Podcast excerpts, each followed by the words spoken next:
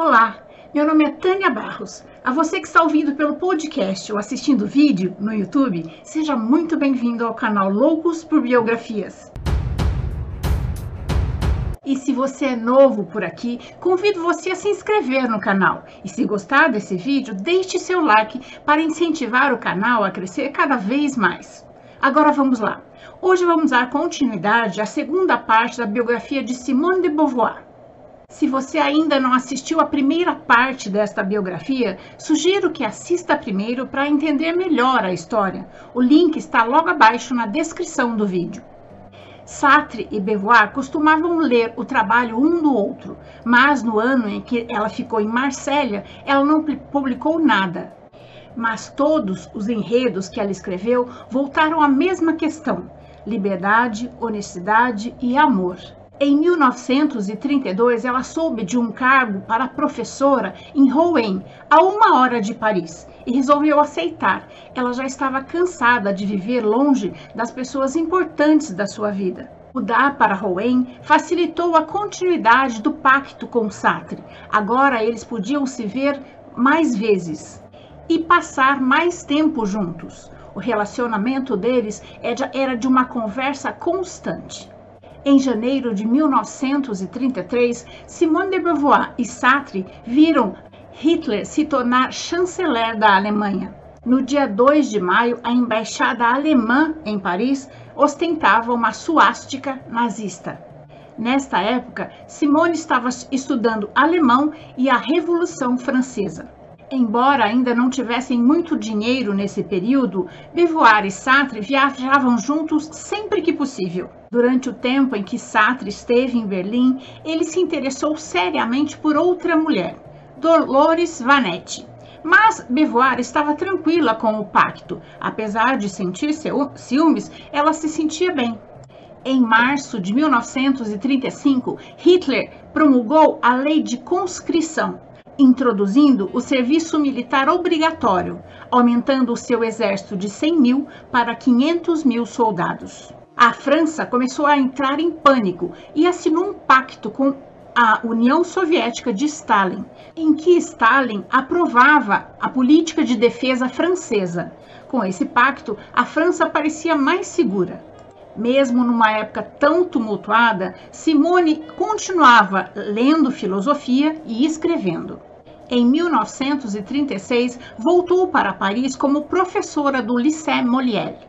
Nos anos entre as duas guerras, fazia-se necessário o restabelecimento da ordem na França. O povo francês deveria retornar aos seus valores esquecidos: trabalho, família e pátria. Esse era o slogan do regime era de conhecimento público o pacto de relacionamento aberto que Simone de Beauvoir e Jean-Paul Sartre tinham feito há mais de 15 anos. Durante esse período, ambos tiveram relacionamento com outras pessoas, mas mesmo os amantes eram relacionamentos longos e todos se conheciam e se tratavam como família. Em dezembro de 1941, a mãe de sua ex-aluna, Nathalie Sorokini, que tinha sido amante de Beauvoir, apresentou uma queixa no Ministério da Educação em Vicky, acusando Beauvoir de corromper sua filha. A idade de consentimento na época era de 13 anos e Sorokini estava com 20 anos, quando a denúncia foi registrada. Mesmo assim, Beauvoir perdeu a licença temporariamente para lecionar. A licença foi restabelecida em 1945, mas ela não quis voltar a dar aulas, preferiu continuar se dedicando à literatura. Nessa época, Beauvoir disse: Gostemos ou não, nossa vida colide com a vida de outras pessoas e devemos encarar as responsabilidades que isso implica. No ano em que Beauvoir perdeu a licença para lecionar, ela publicou obras que garantiram o seu lugar na vida intelectual francesa para sempre, como o livro A Convidada, de 1943, e outras peças e romances que mostravam o seu engajamento político e moral. Considerada uma de suas obras-primas, A Convidada aborda dilemas existenciais de uma mulher de 30 anos que se vê com ciúme, raiva e frustração com a chegada de uma mulher mais jovem que se hospeda em sua casa, ameaçando desestruturar sua vida com seu marido, e acaba se tornando um triângulo amoroso. Antes da publicação do seu primeiro livro, A Convidada, a mãe de Beauvoir continuava achando a filha uma boa moça. Mas, após ler o livro, ela ficou chocada, mas lisonjeada com o sucesso literário de Beauvoir.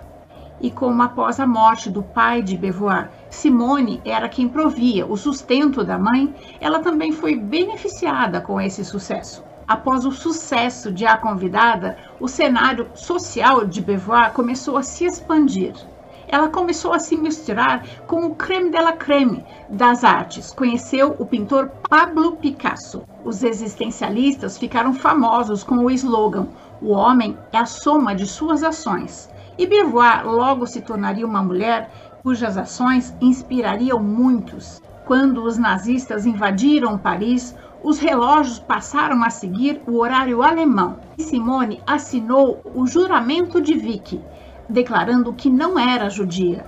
Ela se sentiu envergonhada por fazer isso, mas não tinha outro jeito. Os judeus da França foram obrigados a usar a estrela de Davi e eles não podiam mais ter nenhum comércio, propriedades ou contas bancárias. Entre 43 e 44, durante o período de ocupação nazista, Simone de Beauvoir trabalhou na Rádio Vicky como porta-voz da propaganda socialista nacional. Quando a Segunda Guerra Mundial começou, os maridos, irmãos, pais foram para a guerra e as mulheres tiveram que entrar no mercado de trabalho. E o movimento sufragista começou a ganhar força. Nessa época, mesmo que as mulheres tivessem dinheiro herdados de família ou delas mesmo, elas não poderiam ter contas bancárias. O dinheiro que elas trouxeram ou tiveram pertencia a seu marido. No dia 25 de agosto de 45, Beauvoir estava com Boss, Olga, Wanda, Sorakini. Elas tinham feito batatas para o jantar quando ouviram pelo rádio que o general Charles de Gaulle estava em Paris. A multidão saiu às ruas para aplaudi-lo, mas também havia tanques de guerra e pessoas fugindo dos tiros dos carros das SS nazistas. No dia seguinte, a bandeira francesa foi novamente hasteada na Torre Eiffel. De Gaulle marchou por Paris, descendo pelo Champs-Élysées com tropas francesas e estudinenses. No Arco do Triunfo, Beauvoir e Olga aplaudiram. A guerra ainda não tinha acabado, mas a França estava livre da ocupação nazista. No dia 29 de abril de 1945, a França realizou as primeiras eleições em que as mulheres puderam votar e as leis que davam absoluto controle dos maridos sobre as suas esposas foram revisadas. No dia 7 de maio de 1945, a Alemanha assinou o ato de rendição em Reims. No dia 8, a guerra tinha acabado. A guerra terminou com a rendição das nações do eixo e a criação da ONU, Organização das Nações Unidas. No final da Segunda Guerra, Beauvoir, Sartre e Maurice Lepoint fundaram o periódico Os Tempos Modernos, uma revista política, literária e filosófica de extrema esquerda. Beauvoir vinculou suas ideias de uma maneira mais acessível a todos, contribuindo assim com a maior divulgação do existencialismo, corrente filosófica que prega a liberdade individual do ser humano. Simone de Beauvoir permaneceu como editora da publicação até a sua morte. Depois de 1945, Beauvoir não conseguiu mais escapar da fama. As pessoas a fitavam em cafés, na rua e perguntavam se ela era ela mesma. Nas ruas, os fotógrafos batiam fotos dela e nos Estados Unidos ela saiu em capas de revista como a Harper Bazaar, a Vogue. Ela sentia falta da sua antiga privacidade. A filosofia de Beauvoir se recusa ao consolo de mentiras e resignações. Qualquer tipo de determinismo cristão, secular, moralista, marxista alivia o ser humano do fardo da sua liberdade. Tão importante quanto isso, alivia o peso de tentar usá-la eticamente. Após o final da guerra, os horrores do Holocausto não estavam mais ocultos. No dia 6 e 9 de agosto, os Estados Unidos bombardeou Hiroshima e Nagasaki e o Japão se rendeu. Durante a Segunda Guerra, morreram cerca de 600 mil franceses. Quando a Segunda Guerra terminou, a França precisava de revitalização. Logo após o final da guerra, o, general Charles de Gaulle incentivou os franceses a terem mais filhos e a fazerem em 10 anos 10 milhões de novos bebês. Muitas casas foram construídas e reformadas para os jovens casais que quisessem ter filhos, e um plano de seguridade social com amplos benefícios para esses casais. E mais uma vez, de Beauvoir foi considerada traidora do seu sexo na França. Simone se referia às grávidas como hospedeiras ou escravas da espécie. Ela alegava que as mulheres não deveriam se reduzir às suas funções reprodutoras. Suas pesquisas provaram que, apesar de muitas mulheres adorarem a maternidade, amarem seus filhos, elas não queriam que ser mãe fosse o único projeto de suas vidas. Dizia que era impossível que as crianças fossem felizes se as suas mães estivessem frustradas e insatisfeitas. Obviamente, seria melhor para as crianças se suas mães fossem completas e não mutiladas. Os homens foram criados para amar os filhos, mas também seguir carreiras com ambição. E as mulheres foram criadas para serem amadas por um homem bom e terem filhos dele. Uma das barreiras para o amor verdadeiro é que as mulheres foram tão objetificadas que elas passaram a se ver como objetos. A mulher apaixonada tentava se ver pelos olhos do homem amado, o mundo dele, lia os livros dele, se interessava pela música dele, se vestia como ele gostava e sexualmente era apenas usada como objeto de prazer do homem amado, sem pensar no seu próprio prazer. Simone achava que o amor verdadeiro só era possível em um relacionamento recíproco e esperava que isso fosse mais difundido. No dia em que foi possível a mulher amar, numa situação de força e não de fraqueza, de se encontrar com o seu homem na mesma posição, ao invés de fugir de si mesma para fazer o que o homem amado deseja, o amor se tornará para ela e para o homem a fonte da vida e não um perigo, muitas vezes mortal. Após a Segunda Guerra Mundial, Paris floresceu como um dos maiores centros culturais da Europa. Miles Davis tocava jazz num clube de esquerda. Intelectuais, artistas e escritores se reuniam ali, em encontros e eventos. Em 1947, a Índia conquistou a independência dos britânicos com a liderança de Mahatma Gandhi nas ações de desobediência civil sem violência. Em janeiro de 47, Beauvoir pegou um voo para Nova York para passar quatro meses importantes nos Estados Unidos. Ela adorava romances estudinenses e ingleses. Era apaixonada por Ernest Hemingway, Virginia Woolf e outros. Por isso, ficou entusiasmada quando foi convidada para fazer uma série de palestras nos Estados Unidos. Quando conheceu Nova York, se apaixonou pela cidade. Ela não imaginou que pudesse amar outra cidade tanto quanto Paris. Dolores Valete foi para Paris ficar com Sartre enquanto Simone estava fora. Após a recepção preparada para recebê-la, Simone foi para Manhattan, Ali ela se sentia livre de novo, ninguém olhava para ela. Era surreal conhecer a Broadway, Times Square, Wall Street, a Estátua da Liberdade. E como adorava jazz, pôde ouvir ao vivo Louis Armstrong tocando no Carnegie Hall. Em Nova York, ela deveria procurar o famoso escritor estudinense Nelson Algren, nos quatro meses que ela passou lá, eles tiveram um caso, e na hora de Simone voltar para Paris, ele pediu-a em casamento. Ela não aceitou. Disse que o amava, mas não concordava em dar toda a sua vida para ele.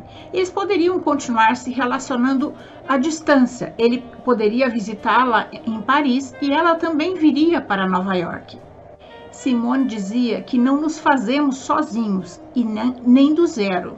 Só podemos ser quem somos por causa das outras pessoas da nossa vida. Ela queria ser uma escritora comprometida, por isso, além de filosofia, escrevia ficção e artigos para a revista.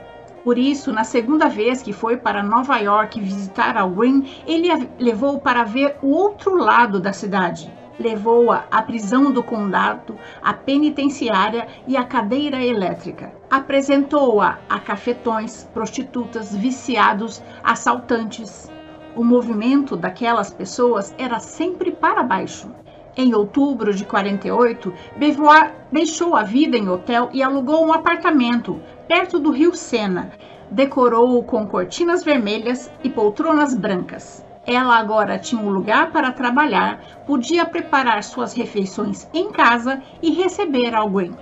Boz e Olga mudaram-se para o andar de baixo e muitas vezes todos jantavam juntos.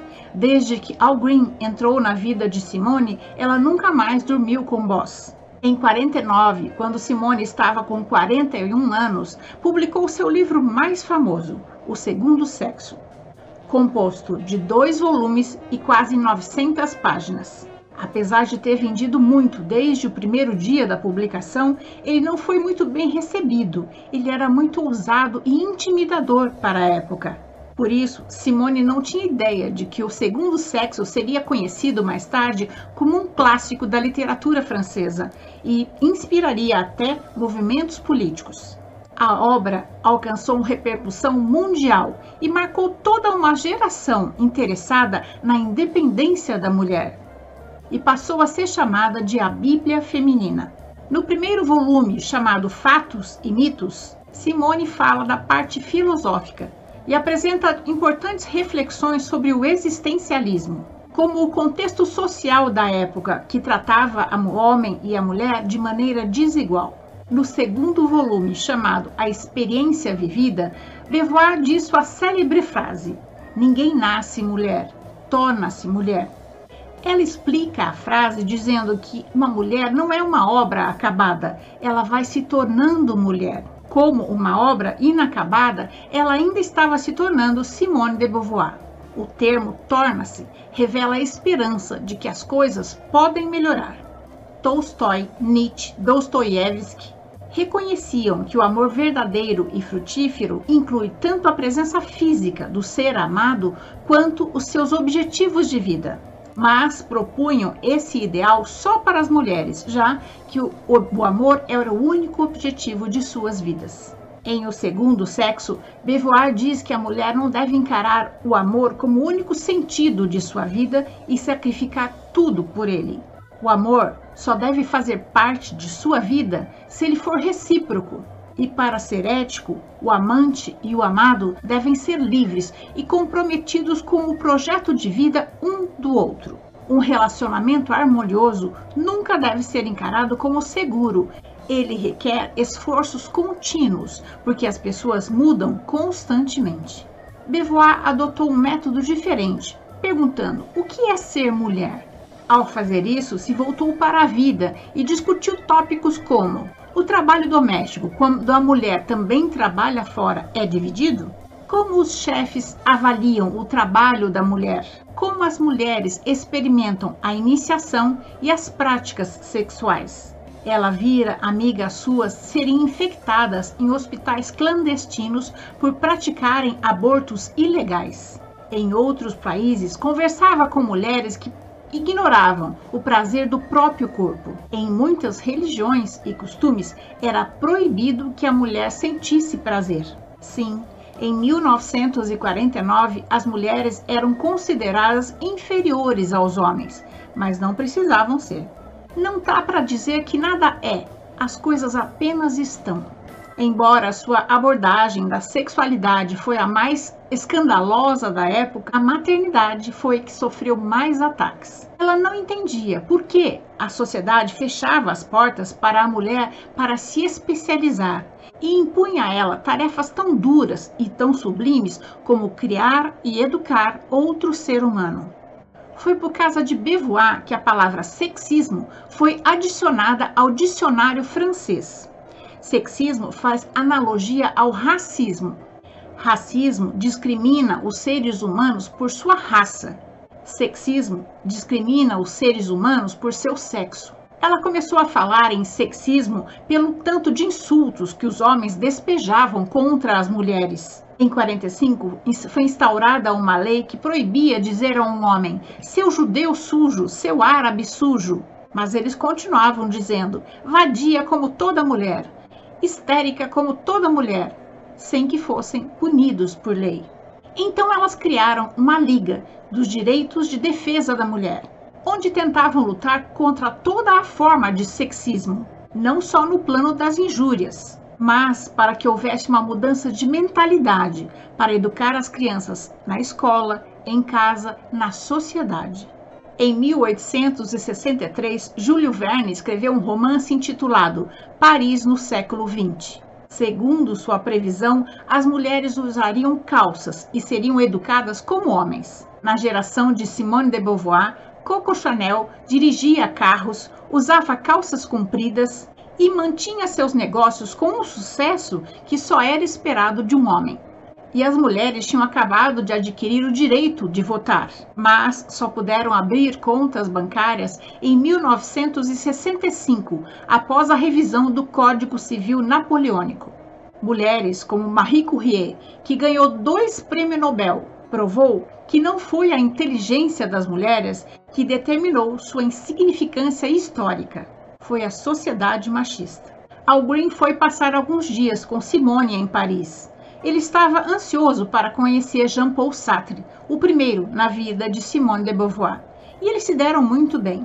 Ele gostou também de conhecer o resto da família, como era chamada os amantes de Simone e Sartre, como Olga, Boss e a nova amante de Sartre, Michelle Vian. Enquanto Algren estava em Paris, ele descobriu que o seu romance, O Homem de Braço de Ouro, havia ganhado o prêmio National Howard e sua carreira estava no auge. O escritor Ernest Hemingway escreveu uma carta ao seu editor dizendo que Nelson Algren era o melhor escritor com menos de 50 anos da atualidade. Em 1950, Simone encontrou seu primo Jacques, seu primeiro namorado. Ele era uma sombra do que tinha sido. O menino rico agora estava arruinado. Ele era alcoólatra, tinha sido rejeitado pela esposa e pelos cinco filhos. Beauvoir deu um jeito de vê-lo novamente e deu-lhe suporte financeiro. Durante este período, as obras de Simone de Beauvoir estavam se tornando um dos principais artigos culturais que a França exportava. A primeira tradução de O Segundo Sexo saiu na Alemanha Ocidental em 1951. Em 52, Simone sentiu que ela e Sartre tinham se afastado devido à proeminência pública e o envolvimento político dele. Passara a haver uma terceira pessoa no relacionamento. Sartre, Simone e Jean-Paul Sartre, o homem público. A datilógrafa de longa data de Simone, Lucienne, tinha morrido de câncer de mama em janeiro. Pouco tempo depois, ela própria descobriu um nódulo no seu seio. Beauvoir consultou um especialista que lhe indicou uma cirurgia e talvez a retirada do seio.